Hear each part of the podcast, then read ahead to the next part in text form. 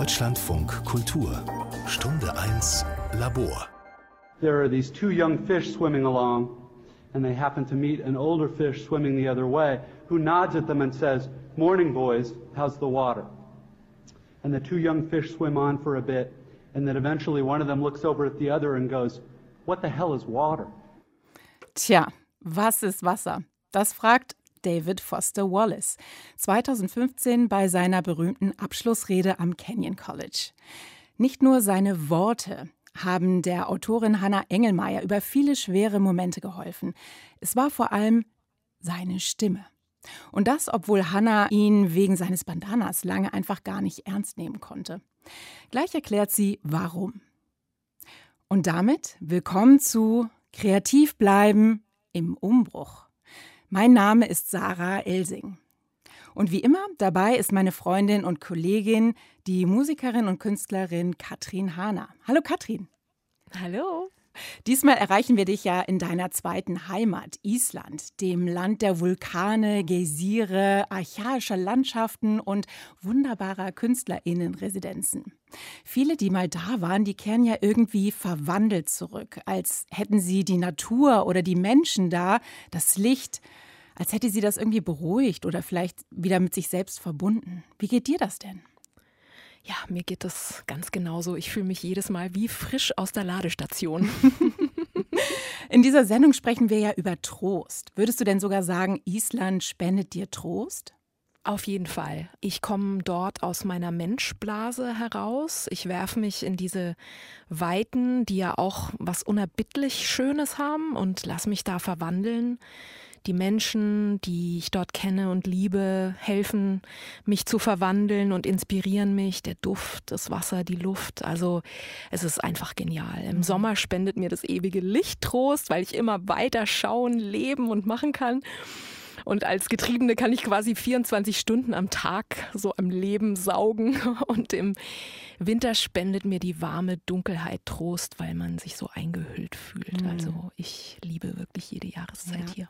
Also aus der Menschblase raus, rein in die Natur. Über Natur sprechen wir ja gleich noch ein bisschen genauer, allerdings über eine weniger spektakuläre. Es geht um Brandenburg. Da liegt nämlich der große Garten der Filmemacherin und Autorin Lola Randl. Sie erzählt uns aus ihrem skurrilen Leben mit der Familie, Pastinaken und einem Liebhaber auf der anderen Seite der Kirche. Der Choreograf Marco Göke erzählt, warum er das Malen aufgegeben hat, wofür er AutorInnen beneidet und wie er die Gemeinschaft beim Tanz genießt, obwohl er eigentlich lieber alleine ist. Und die Autorin Hanna Engelmeier erklärt uns, warum Trost keinen einwandfreien Ruf hat, wie David Foster Wallace den Supermarkt zum heiligen Ort ernannte und warum das Bedürfnis nach Trost irgendwie auch mit einer gewissen Dackelhaftigkeit zu tun hat. Über diesen Gedanken tröstet uns vielleicht immerhin die Musik etwas hinweg. Ja, hoffentlich, Katrin. Du hast ja in dieser Sendung eine ganze Playlist mit uns geteilt zum Thema Trost. Das sind die Songs, die dir eigentlich immer helfen, wenn es schwierig wird. Und du drohst sozusagen innerlich zum Dackel zu werden. Was hören wir denn als erstes? Wir hören Mariam the Believer mit dem Song The String of Everything. Don't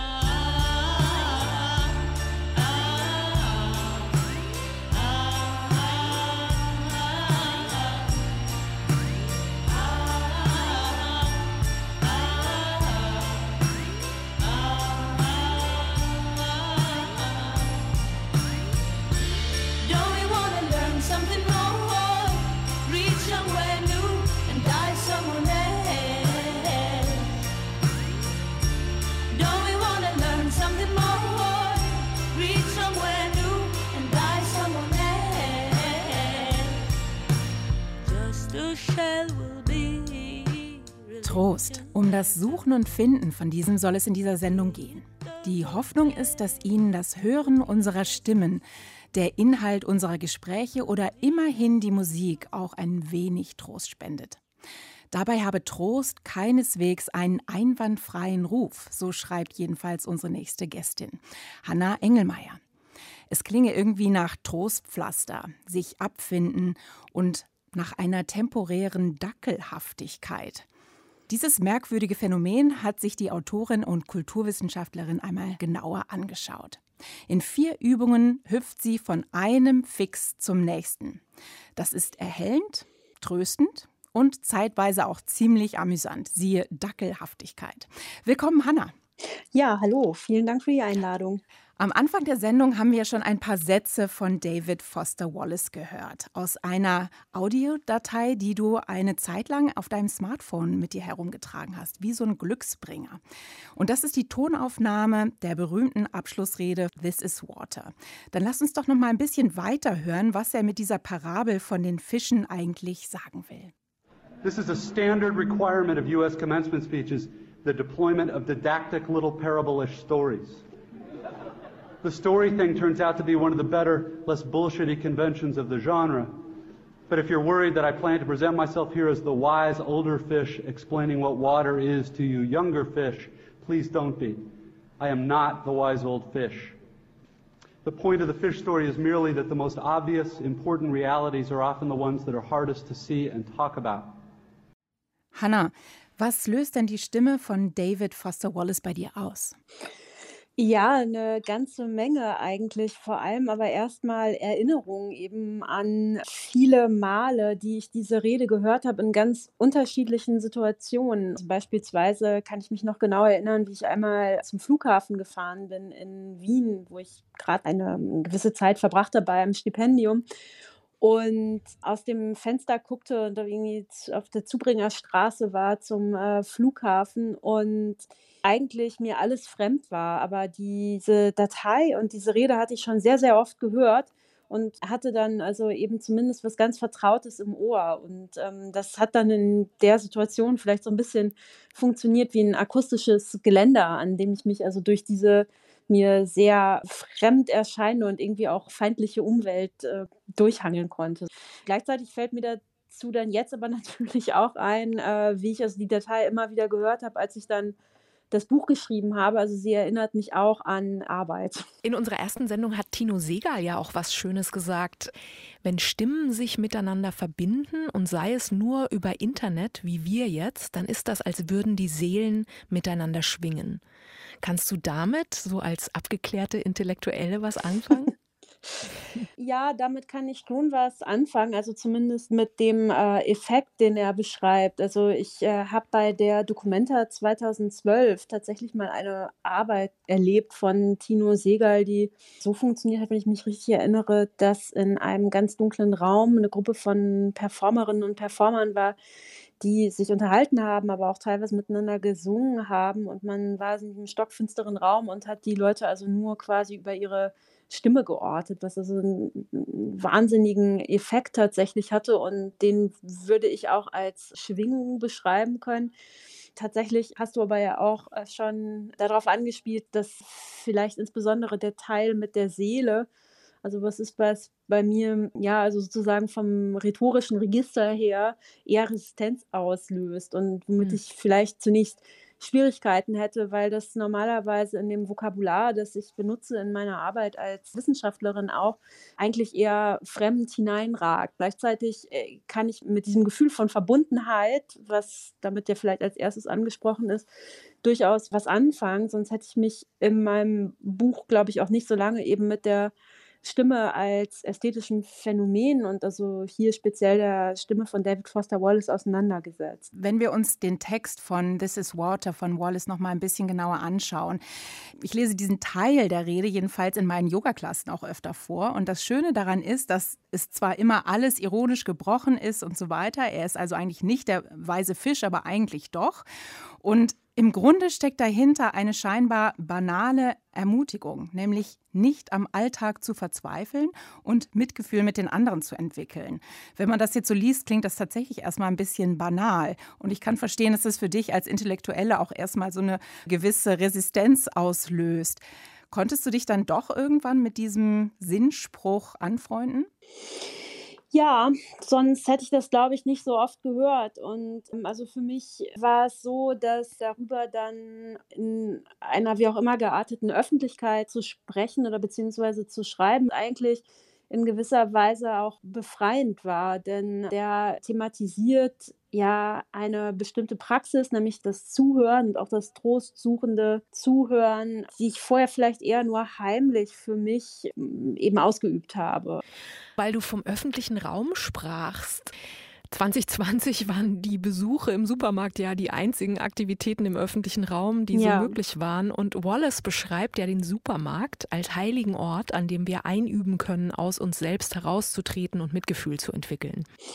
Diesen Teil finde ich eigentlich sehr, sehr gut, weil jede und jeder, also außer man ist halt Theo Albrecht, muss irgendwann mal in den Supermarkt gehen und ist da also in einer Situation, in der sie oder er sich, sich nicht entziehen kann, dass es eben andere Personen gibt und sich dann immer wieder daran zu erinnern, dass, dass alle Leute mit Problemen sind, die trotzdem eben durch diese Situation durch müssen. Und zwar genauso alleine wie man selbst ist der einzige Ausweg aus einer Situation, in der man sich total eingekapselt fühlt in sein eigenes Erleben. Und ich glaube auch, dass das gerade im vergangenen Jahr für viele Leute nochmal eine neue Relevanz gewonnen hat. Du warst ja während des Lockdowns nicht nur im Supermarkt, du bist auch ins Nein. Kloster gegangen. Du hast dich zurückgezogen in ein einsames Kloster, auch in Brandenburg, oder? Und hast dich Ja. da passenderweise mit Erbauungsliteratur beschäftigt. Auch das ist ja eigentlich eine ziemlich skurrile Konstellation. Wie ist dir das da so ergangen? Mir ist es da sehr gut ergangen. Ich war eigentlich dort immer zufriedener, wenn ich alleine war, als wenn ich unter, unter Menschen war. Man erwartet sich ja, dass genau das gelingen wird, also Versenkung, Konzentration, Fokus. Und ich glaube, dass wenn man das von sich selbst erwartet und erhofft und auch sehr viel auf den Ort projiziert, also der wird mir das jetzt geben, dass es dann wahrscheinlicher ist, dass man das auch herstellen kann. Hast du denn mit den Diakonissinnen auch das Beten probiert? Nein, das habe ich nicht gemacht. Ich bin einmal zu einem Tagesgebet dorthin gegangen und habe mich dann dort aber eigentlich deplatziert gefühlt, weil dort eben auch ein paar Personen waren, die dort in der Umgebung äh, gelebt haben und dann eben da vorbeigegangen sind. Und für mich war eigentlich in dem Moment vor allem der Abstand spürbar, also zwischen den Lebensentwürfen, die die dort so gewählt haben und den ich gewählt habe. Und, und insofern habe ich mich dort ähm, in die Ecke gestellt und bin dann schnell wieder rausgegangen, als vorbei war. Du schreibst ja in deinem Buch auch, wie du am, am Grab deiner Tante Heti stehst und sowas ähnliches wie Beten eigentlich nur über den Trick funktioniert, dass du ein Gedicht von Clemens von Brentano vorträgst. Ja, wobei ich das ja nicht vorgetragen habe, sondern mir selbst, So mir selbst genau. vorgemurmelt Mhm. habe, sozusagen. Das hat auch was damit zu tun, dass die äh, Praxis des Betens, wenn man die also nicht sein ganzes Leben lang quasi durchgehend eingeübt hat oder wenn man nicht irgendwie eine, gerade einen sehr starken religiösen Schub hat, äh, dass das dann was Eigentümliches ist. Ich glaube, am ehesten äh, vergleichen kann man das vielleicht mit bestimmten Formen von, von, von dem, was kulturelle Appropriation genannt wird. Ja. Du beschreibst da was, was ich sehr gut kenne, nämlich viele Intellektuelle haben ja eine ziemliche Abwehr gegenüber allem spirituellem, religiösem, auch dem Meditieren und auch dem doch ziemlich ausgelutschten Wort von Achtsamkeit. Das ist einerseits, so wie du gerade beschrieben hast, rational begründet, aber es ist auch so eine ästhetische Abwehr. Also keine Buddhas, bitte keine Blumen, keine Tropfen auf einem See. Das war bei David Foster Wallace am Anfang ja ganz ähnlich. Dieses Bandana hat dich eigentlich davon abgehalten, überhaupt dich damit zu beschäftigen, mit, mit seiner Literatur. Wie hast du eigentlich gelernt, dass du heute ohne Anführungszeichen über Achtsamkeit sprechen kannst? Das würde ich ja so gar nicht sagen, dass ich das kann. Also ich glaube aber, dass man zwei Sachen machen kann. Also einmal kann man äh, sich eben erstmal überlegen, warum hat man irgendwie Widerstände dagegen? Also warum glaubt man, das ist nichts, was einem selbst helfen könnte? Und für mich war es immer entscheidend, Texte zu finden oder Personen zu finden, die darüber auf eine Weise sprechen, die ich, ähm, die ich erträglich finde oder die ich in was übersetzen kann, was für mich dann in Anführungszeichen Achtsamkeit ist. Und ein Hm. anderer Weg wäre natürlich, sich das als kulturelles Phänomen anzugucken. Woher kommt das überhaupt? Wieso wird jetzt ein Begriff, der für buddhistische m, spirituelle Praktiken relevant ist, wie kommt der jetzt zu uns nach Westeuropa und wird irgendwie da vielleicht auch kommerziell Ja. auf, aufgegriffen? Du hast ja über deine Tante Heti und Eileen Miles, äh, der Autorin von Chelsea Girls, Ja. gesprochen. Und Eileen Miles schreibt in Chelsea Girls, dass ihr Vater ihr einen Comic über Johanna von Orleans schenkt, der so wichtig für sie wurde. Und du selbst stellst dir vor, deinem Namen ein Jo zuzufügen und auf einem Ja. altersschwachen Pferd in die Schlacht zu reiten. Ja. Warum wurden diese beiden, deine Tante Heti und Eileen Miles und auch Johanna von Orleans, deine Heldinnen? Das funktioniert eigentlich über das Beten. Und ich habe ja über Eileen Miles geschrieben, wie eine Interviewerin, die mit Miles gesprochen hat, dann eben sagt, wenn sie Miles Texte liest, dann ist das für sie wie eine Form von Beten. Und dass sie also dann sofort die Stimme von Miles hört. Im Prinzip beschreibt sie ein, ein Erlebnis, in der sie eine Anrufung macht und dann eben ein spirituelles Erlebnis hat. Und das kann ich in gewisser Weise nachvollziehen, weil mir das dort auch so gegangen ist. Und dann habe ich eben mich gefragt, ja, womit kann man das denn vergleichen? Und dann ist äh, mir eben eingefallen, wie ich als Kind mich genau dieser Art von Anrufung, von Erbitten, von Besserung, von was auch immer halt genähert habe. Und das ist für mich eben sehr stark verbunden mit der Figur meiner, meiner Großtante. Zum Schluss, dann klär uns doch mal auf. Was hat es denn mit dieser Dackelhaftigkeit des Trostes auf sich? Das kommt eigentlich daher, dass ich vergangenen Sommer, als ich den Schluss des Buches geschrieben habe, irgendwann mal vor einem Späti in Berlin einen kleinen Dackel gesehen habe, der auf die Besitzerin oder den Besitzer gewartet hat und dabei äh, also vollkommen die Nerven verloren hat und unglaublich gewinselt und äh, gefiebt hat und dann also sich sehr schnell beruhigen ließ, als die Person, äh, zu ähm, der also gehörte, wieder aufgetaucht ist. Ich habe dann über diese Figur des Hundes, dem alles unerträglich erscheint, lange nachgedacht und habe gedacht, dass in vielen Situationen, in denen man selbst also sehr trostbedürftig ist und nichts irgendwie wieder gut zu werden scheint, man äh, sehr viel davon hat und aber natürlich auch, dass es äh, sehr große Unterschiede zwischen also jetzt natürlich einem Mensch und einem Dackel gibt. Mir ging es aber eigentlich darum, zum Ende nochmal zu sagen, dass man über diese Anteile von einem selbst, die ja so genau so dem Schmerz verfallen und der Verzweiflung hingegeben sind, wie bei diesem Dackel, dass man sich damit auseinandersetzen sollte und dass eben allein das Anerkennen dieser Bedürftigkeit eigentlich vielleicht was ist, was dann Trost spenden kann. Der persönliche Ausweg aus der Dackelhaftigkeit war es also dann, dieses Buch zu schreiben. Ja, in gewisser Weise auch, aber vor allem auch natürlich, um sich darüber zu verständigen, dass ich natürlich nicht nur der Dackel bin, aber eben auch. Tana, ich danke dir ganz herzlich für das Gespräch. Ja, ganz herzlichen Dank für die Einladung. Dankeschön, tschüss. Als nächstes steht ein Song über UFOs auf deiner Playlist. Was hat es denn damit auf sich? Ja, das ist ein Song von Sufjan Stevens concerning the UFO sighting near Highland, Illinois.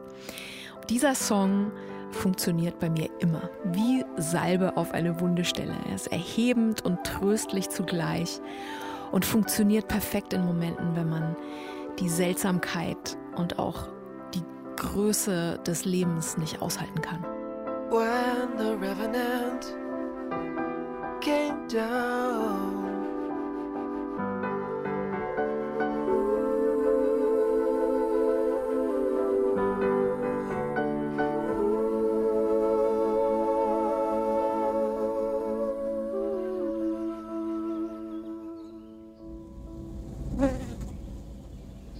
Während des Lockdowns haben sich viele von uns danach gesehnt. Unterm Apfelbaum den Vögeln zuhören, einmal durch den See schwimmen, Pilze sammeln.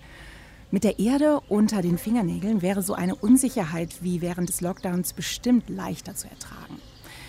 Auch ohne Pandemie. Die Sehnsucht des Menschen nach der Natur ist ein uralter Topos.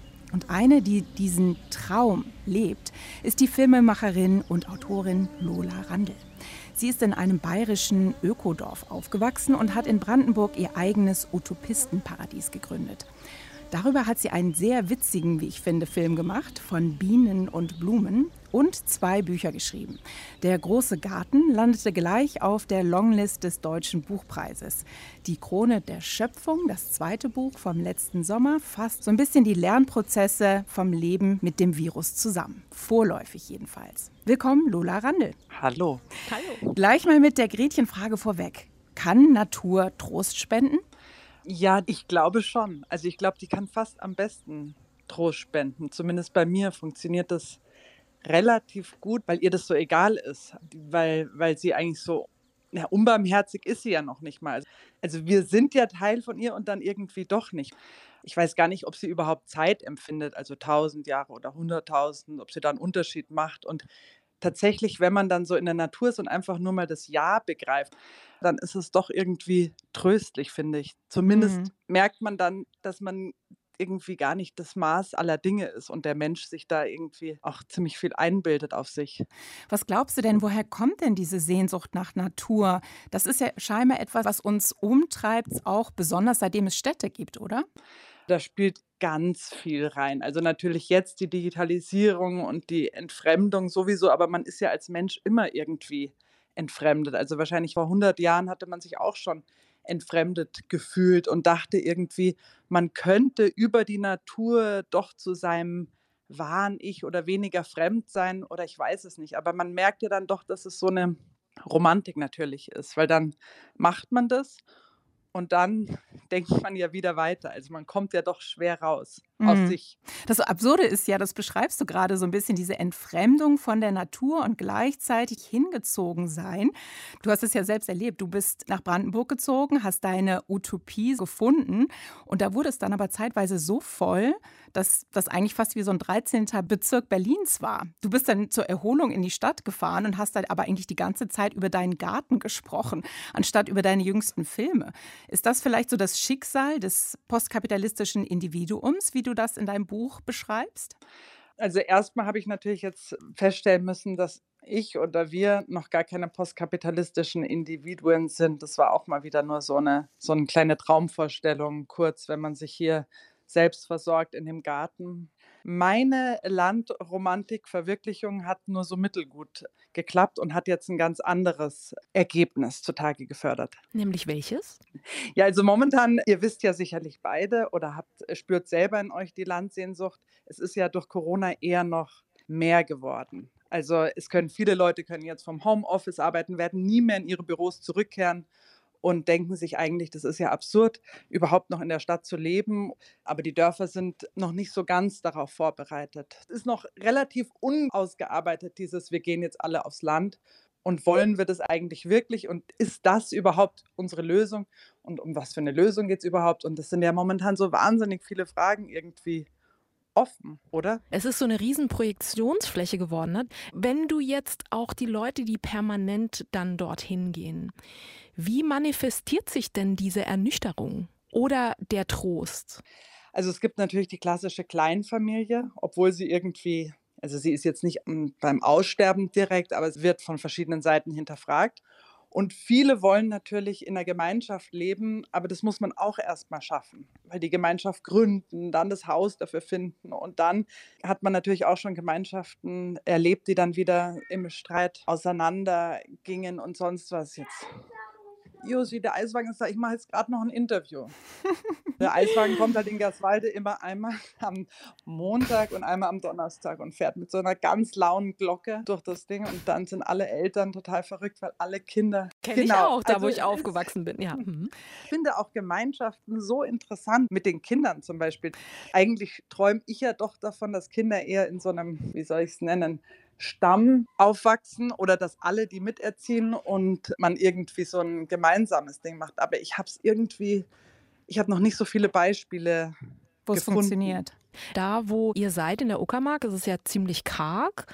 Und zum Beispiel in Island, wo ich jetzt gerade bin, ja, ich fahre da durch die Landschaft und bin voller Bewunderung, wie viel Arbeit ja da drin steckt, auch dieses Land erstmal überhaupt urbar und so zu machen, dass man davon leben kann. Das ist ja auch wahnsinnig anstrengend. Also diese Landarbeit, diese richtige Landarbeit. Momentan sind hier schon noch diese Riesenfelder, die von industrieller Landwirtschaft bestellt werden. Aber dann kommen ganz viele landromantische Städter und haben so eine Idee. Das probieren sie dann, aber dann fotografieren sie auch doch mehr die Kartoffel. In deinem Buch Der große Garten schreibst du ja, dein Analytiker hätte dir verordnet, ein Buch über den Garten zu schreiben. Aber das ist eigentlich nur eine Ausrede für deine Mutter. Also das gibt es ja tatsächlich, diese Gartenarbeit als Therapie. Hat es bei dir funktioniert? Bei mir hat es noch nicht so gut funktioniert, aber ich glaube, es funktioniert. Und interessanterweise, bei uns gibt es ja den Posten der Gartenhelferin.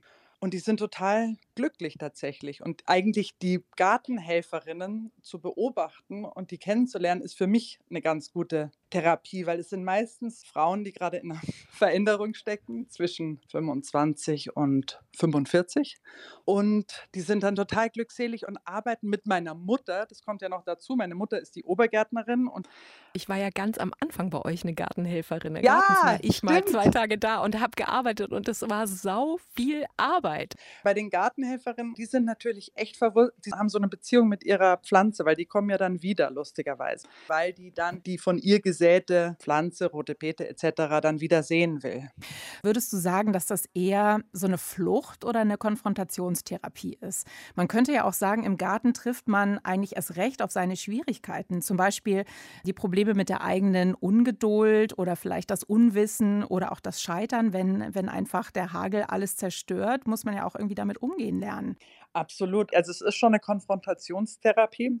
Die ist schon auch gut, weil es ja die Natur ist so, die der Gegenspieler ist. Weil so ein Therapeut oder eine Therapeutin, ja, ich meine, man trifft sich halt wirklich selbst. Ich bin ja tatsächlich zu ungeduldig und eigentlich wäre ich jetzt bereit, eine Gartenhelferin woanders zu werden. Aber nicht im eigenen Garten. Nein, das geht, das ist unmöglich. Was hat denn das Gartenarbeiten eigentlich mit dem Physischen zu tun? Auch so, so dieses in der Erde wühlen, das Säen und auch so das Wachsen sehen von Gemüse zum Beispiel. Das klingt irgendwie wahnsinnig archaisch, aber irgendwas muss da ja dran sein. Also es ist ja schon toll, wenn man das mal kapiert mit der fruchtbaren Erde und wenn man dann so einsteigt in diesen Kompost und in dieses Bokashi-Wesen und wenn man sieht, wie äh, die ganzen Mikroorganismen in der Lage sind, alles umzukehren und ganz viel Kraft zu schenken oder auch, dass so ein Gleichgewicht wieder kippt. Dieser Bokashi, das ist fermentierter Kompost auf so eine japanische Art. Ihr müsst euch vorstellen, wie so ein Kompost-Kimchi. Das ist dann so fruchtbar, dass quasi 1 zu 10 ins Wasser, man sieht es halt wirklich, wie das der Pflanze, wie die darauf reagiert. Und dann kapiert man natürlich auch, wie das alles, also eigentlich ist das Werden und Vergehen in dem Garten gut. Also man ist ja im Garten eben immer mit diesem Zyklus von Leben und Sterben konfrontiert. Du hast ja in deinem Buch das Gedicht von Matthias Gryphius vorangestellt. Alles, was geboren ist, muss sterben. Genau dieses Gedicht, das ist bei mir schon als, als Schülerin irgendwie eingefahren. Dieses alles, was geboren wird, muss sterben. Das ist ja unglaublich. Also allein das ist so einfach, aber es ist ja tröstend und aber das Grausamste, wie, was man sich vorstellen kann. Dein letztes Buch, Die Krone der Schöpfung, hast du ja während des Lockdowns auch geschrieben. Was hat dir denn während des Lockdowns Struktur gegeben? Wir haben gerade den Eiswagen gehört. Ich weiß nicht, ob der auch während des Lockdowns vorbeikam. Ich nehme an nicht. Was war das? War das das Gießen der Beete, das Homeschooling der Kinder, die Besuche des Liebhabers oder hattest du Deadlines für Drehbücher? Ja, erstmal habe ich mich ja ziemlich ins Schreiben Hals über Kopf geworfen. Das ist bei mir eigentlich immer so der Trick, weil ich eher das Problem habe, zu viele Ideen zu haben und im Grunde mal ganz toll fände, wenn ich mal wirklich gar nichts machen würde. Der Lockdown, das habe ich ja eher mal wieder überreagiert mit, nennen wir es mal Kreativität. Also, aber was bei mir jetzt nicht so ui, ich freue mich, ich bin kreativ, sondern eher eine Reaktion wie einen, ich will es jetzt nicht Ausschlag nennen, aber eher eine Überreaktion war. An der konnte ich mich erstmal ganz gut festhalten, eine Zeit lang. Und dann, ich habe ja eine ganz, ganz äh, strenge Struktur und die war da auch immer gleich. Nämlich? Also es gibt bei mir Schreibtage. Da darf ich quasi nichts anderes machen als schreiben. Das ist das Gute, weil da muss man auch nicht warten darauf, ob man jetzt schreiben kann oder nicht. An diesen Tagen darf man aber dann auch nicht telefonieren, darf auch nicht seine Kinder sehen und die sind schon mal festgesetzt. Und dann gibt es natürlich entsprechend Baustellentage, Familientage, Liebhabertage, Tage, an denen ich koche. Dann gibt es bei uns immer Mittagsessen um eins, Abendessen um sieben Frühstück, zum Frühstück gibt es Porridge mit dem und dem und dem. Also das heißt, die Struktur ist bei mir schon relativ, wie hieß dieser Philosoph, der immer diesen Kamillentee kannt? So, der hat ja immer dann diesen Spaziergang, dann mache ich eine Seerunde, dann eine Waldrunde, dann durch den Garten. Und von dem, was du täglich schreibst, man merkt dann in diesem Buch, dass du dann nochmal auf Distanz gegangen bist. Es kommt bei dir immer noch eine zweite oder dritte Ebene dazu.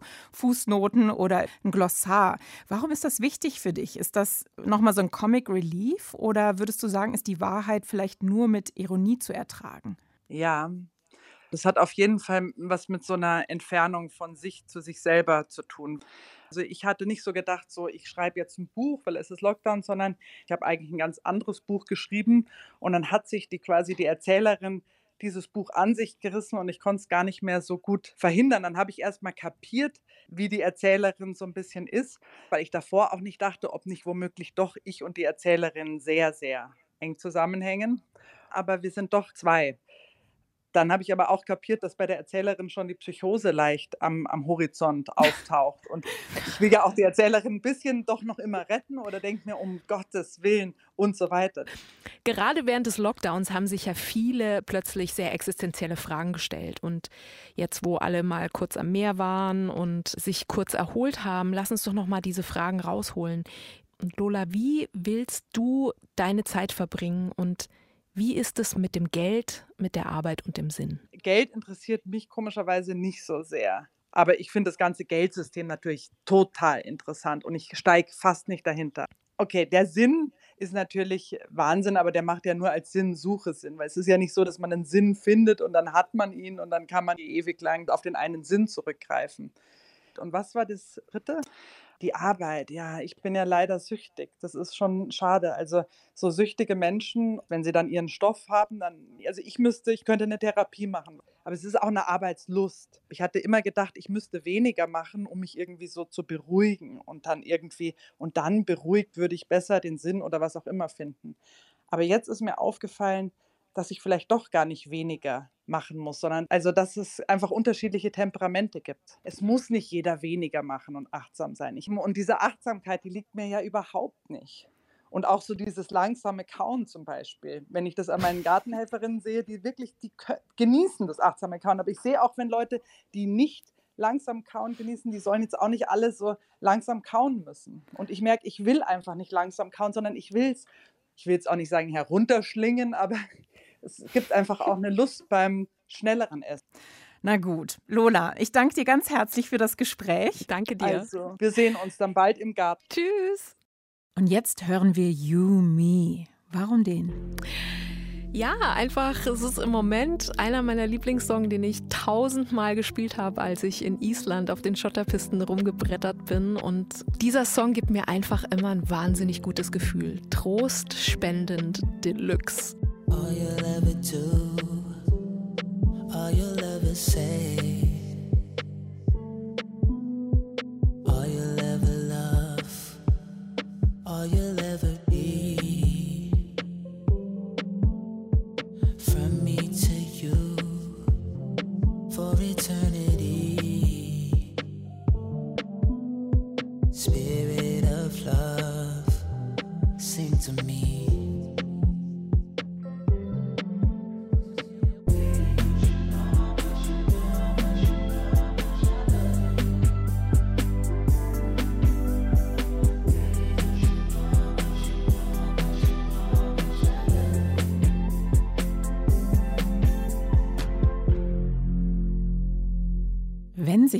Trost auskennen könnte, dann sicher Marco Göke.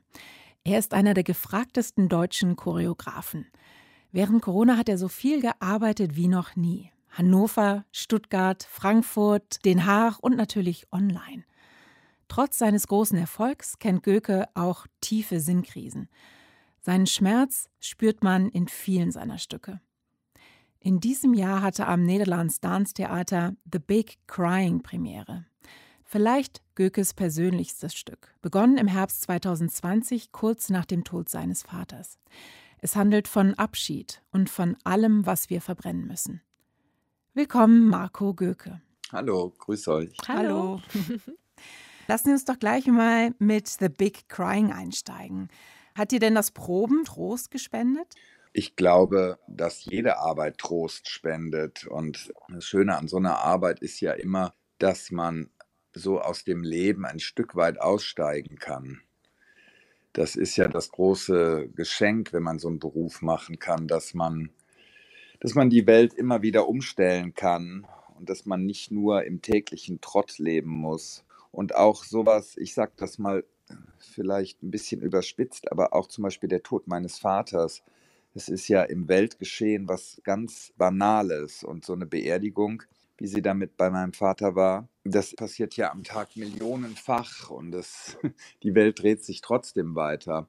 Aber wenn man dann irgendwie tiefer sich damit auseinandersetzt oder wenn man wirklich etwas darüber sagen will, was man vielleicht auch mit Worten nicht sagen kann, ist so ein, so ein Stück zu machen einfach das große Glück, das alles nochmal anders zu drehen. Vielleicht ein einfaches Beispiel, wenn man jemanden auf der Bühne erschießt oder sterben lässt, dann ist er danach nicht tot, ja, weil das ein Schauspieler war oder ein Tänzer. Und das ist das Reizvolle am Theater das, und das auch der Trost, dass man damit spielen kann und dass man das, was man nicht ändern kann, ändern könnte. Bei The Big Crying, da sieht man ja genau diese beiden Seiten. Man sieht einerseits Körper, die sich irgendwie wie kaputte Motoren bewegen und die Kostüme erinnern so an Vorhänge eines Leichenwagens. Und gleichzeitig gibt es da diese enorme Kraft bei den Tänzern. Ging es dir da auch so ein bisschen darum, diese Vergänglichkeit, die einerseits da ist, auch mit der Freude am Leben und diesem Drang, lebendig zu sein, zu zelebrieren? Immer, das ist, das ist immer die Mischung in jedem Stück. Wenn ich mir jetzt vorstelle, ein Stück machen zu müssen, hätte ich die Kraft überhaupt nicht. Aber so das Lebensbejahende, wenn ich dann wieder anfange, mit Tänzern zu arbeiten, das ist auch so eine doppelte Energie an Leben. Diese Kraft ist äh, ganz unschlagbar und gibt auch Lebenskraft. Ja. Es gibt in der Alchemie oder in der alten Medizinherstellung gibt es ja auch so einen Transformationsprozess, der sich Veraschung nennt, also in der sozusagen toxische Komponenten über das Feuern in heilende verwandelt werden. War das so ein Prozess, dieses Stück zu machen? Und wenn ja, was kam da aus der Asche? Also ich glaube auch, dass nichts verloren geht, dass auch die Asche wieder in irgendwas reinfließt, was wieder lebendig wird oder was zum Leben gehört wieder hinterher. Also dieser Kreislauf ist ja unendlich. Und bei einem Stück ist es auch so, ich weiß nicht, ich habe das Stück jetzt auch nicht mehr gesehen, das wurde einmal gestreamt und in dem Moment ist das sicherlich das, was ich gesucht und gemeint habe. Aber wenn ich sowas manchmal ein Jahr später gucke, ist das für mich auch irgendwie nur noch Asche diese Asche, also es ist ja wirklich doch etwas, was man an Energie verbrennt in so einem Stück. Und mir persönlich bedeuten die Stücke oft nach längerer Zeit nicht mehr so viel, aber die Asche aus diesen Stücken hat immer was damit zu tun mit dem nächsten Stück, was ich mache, von dem ich sicherlich dann wieder überzeugt bin, dass das in der Zeit genau das ist, was ich wollte. Also der Phönix aus der Asche sozusagen, ne? Ja, klar. ja. Viele Zuschauer wollen ja nach so einem Stück dann irgendwie auch eine Erklärung haben. Also es gibt sehr emotionale Reaktionen auch auf deine Arbeiten. Und wenn die dich dann fragen, was das alles zu bedeuten hat, dann kannst du nicht so eine klare Erklärung geben, oder? Es sind ja keine Fakten, ja ich arbeite ja nicht etwas ab, was es gibt, sondern im Gegenteil, ich mache etwas, was nicht existiert. Und das ist auch der freie Fall, ja. Aber wenn man das verstehen würde, wäre das ja wirklich langweilig. Also das ist irgendwie nur ein Angebot, etwas darin zu sehen. Ne? In The Big Crying bewegen sich die Tänzer ja zu afrikanischer Musik und zu Death Lullaby und Blood Roses von Tori Amos. Und du arbeitest mit Musik von Patti Smith, Björk, Johnny Cash und Schönberg. Wie wählst du deine Musik aus? Früher habe ich immer gedacht, ich muss das so interessant wie möglich gestalten mit der Musik. Bis ich irgendwann gemerkt habe, nimm einfach die Musik, die dir was bedeutet. Besser geht's nicht. Und dann wurde ich auch immer mutiger, auch populäre Musik zu nehmen. Es ist immer Musik, die mir irgendwas erzählt. Bei den Proben im Ballettsaal, da bist du ja ganz im Dunkeln. Du schaffst eigentlich wie so eine Bühnenstimmung. Kannst du uns mal mit auf so eine Probe nehmen? Was ist dir wichtig, um so eine besondere Intensität herzustellen? Tja, das ist das Geheimnis. Ich kann meine eigenen Geheimnisse nicht lüften. Und manchmal denke ich, wie kann man so mutig sein, so einen Beruf überhaupt zu machen? in so einen Raum zu gehen und etwas anzufangen, was völlig aus mir herauskommt. Wenn ich es mache, ist es gut. Aber wenn ich darüber nachdenke, theoretisch, da graust es mir davor. Also ich bin da von meiner eigenen Courage manchmal so überrascht. Und dann, ich meine, ich werde jetzt auch älter und merke das auch. Und ich bin auch bedeutend älter als viele Tänzer, mit denen ich arbeite. Auf Fotos sehe ich das dann irgendwie. Aber wenn ich so einen Raum betrete, bin ich sicherlich noch genauso verspielt wie als Kind. Hm. Also ich suche immer was zum Spielen. Immer wieder, als würde ich Spielkameraden finden. Menschen, mit denen ich mich zusammentue, um das Glücklichste und aber auch vielleicht das Traurigste zu finden ne, in so einer Probe.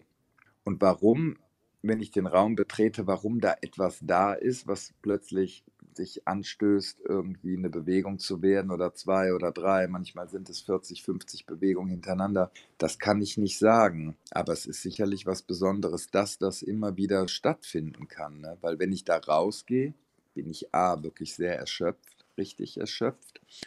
Und wenn ich dann abends drüber nachdenke, wie konntest du nur, dann bin ich doch wieder überrascht, äh, woher dieser Mut kommt, das zu machen. Ne? Wenn du sagst, wie konntest du nur, das klingt so ein bisschen fast perfektionistisch. Man muss ja auch, wenn man so einen Beruf macht, irgendwie tief in einem das Gefühl haben, dass man etwas tut, was anderen etwas bedeuten könnte. Das heißt, bei allen Zweifeln, und die sind oft tief genug, ist da ja doch irgendwas, was einen da glauben lässt, dass das irgendwie Substanz hat. Ne? Du hast mal irgendwo gesagt, dass du MalerInnen oder SchriftstellerInnen beneiden würdest, weil die alleine arbeiten und auch einfach mal alles wegschmeißen können, was sie gestern produziert haben und heute schlecht finden. Das kannst du als Choreograf natürlich nicht. Natürlich bin ich auch, wenn ich in den Ballettsaal gehe und mit Menschen was mache, bin ich natürlich auch exponiert, also ausgestellt in meinen Gefühlen oder in dem, was in meiner Verzweiflung etwas zu suchen.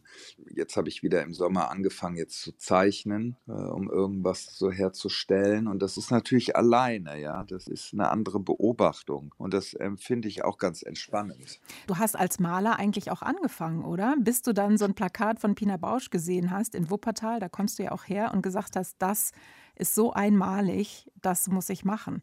Ja, ich wollte immer Maler werden oder Künstler werden, weiß ich nicht. Das war so, ich hatte so meine Idole und dann habe ich natürlich in Wuppertal gelebt und habe dann so die ersten Plakate da gesehen, die mich schon angesprochen haben von Pina und dann später auch Stücke geguckt. Ist es das, was dich auch dann zum Tanz gebracht hat? Weil da bist du ja immer in der Gemeinschaft. Während Ja, du klar. als Maler alleine bist, hast du da immer Ja. die Kompanie um dich. Ich gehe da auch wegen den Menschen hin. Ne? Ich gehe da nicht wegen mir hin, sondern es geht immer um die Energien auch der anderen, obwohl ich nicht gerade so ein geselliger Mensch bin. Also ich muss nicht jeden Tag, jeden Abend mit jemandem essen oder ausgehen. Ganz und gar nicht. Aber da bin ich morgens irgendwie wie so ein Hund, der eine Witte, eine Fährte aufnimmt. Da muss ich hin, weil da Menschen sind. Das hat auch sicherlich damit zu tun, dass es junge Menschen sind, die Hunger haben, etwas von sich zu geben. Und es ist äh, immer wieder ein Geschenk, diese zu treffen. Auch das, was du am Anfang sagtest mit der Asche, sich immer wieder diese Energie holen und sozusagen Ja. dieses Menschsein miteinander immer wieder Ja, zu feiern, ausverhandeln. ne? Mm, Ja, und zu ja. feiern, ja. Ja, es ist also was unheimlich Lebensbejahendes. Ja, und so im Alltag um einen herum ist Freunde werden krank, Menschen sterben. Es ist also so die Abwesenheit von Tod, der Tanz, ne, finde ich. Das ist eigentlich das Schönste daran. Würdest du sogar so weit gehen zu sagen, in der Arbeit bist du eigentlich lebendiger als im Leben? Ja. Also das eine ist das Leben, der Rest des Lebens ist so ein bisschen so ein Mittagsschlaf.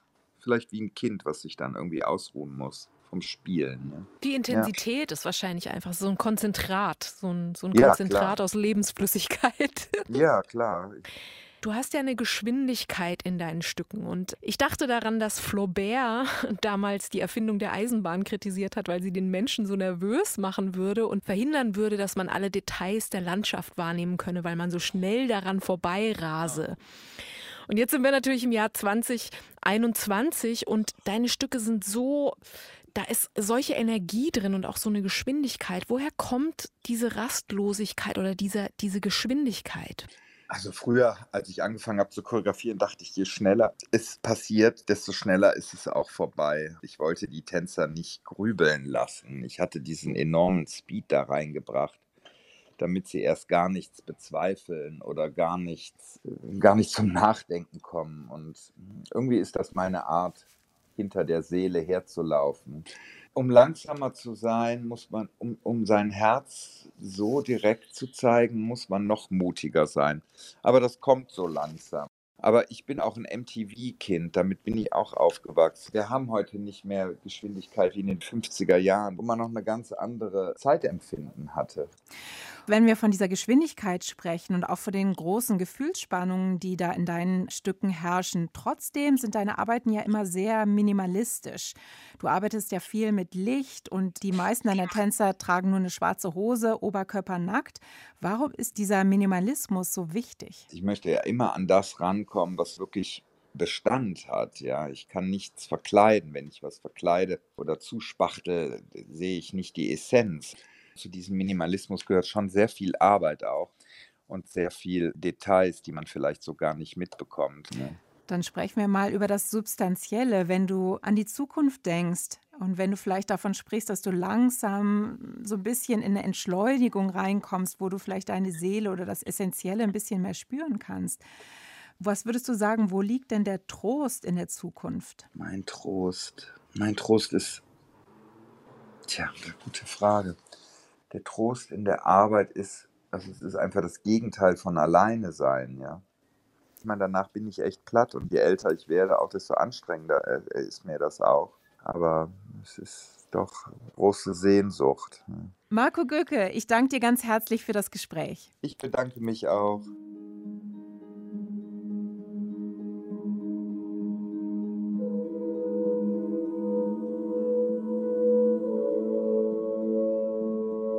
Das war Kreativ bleiben im Umbruch.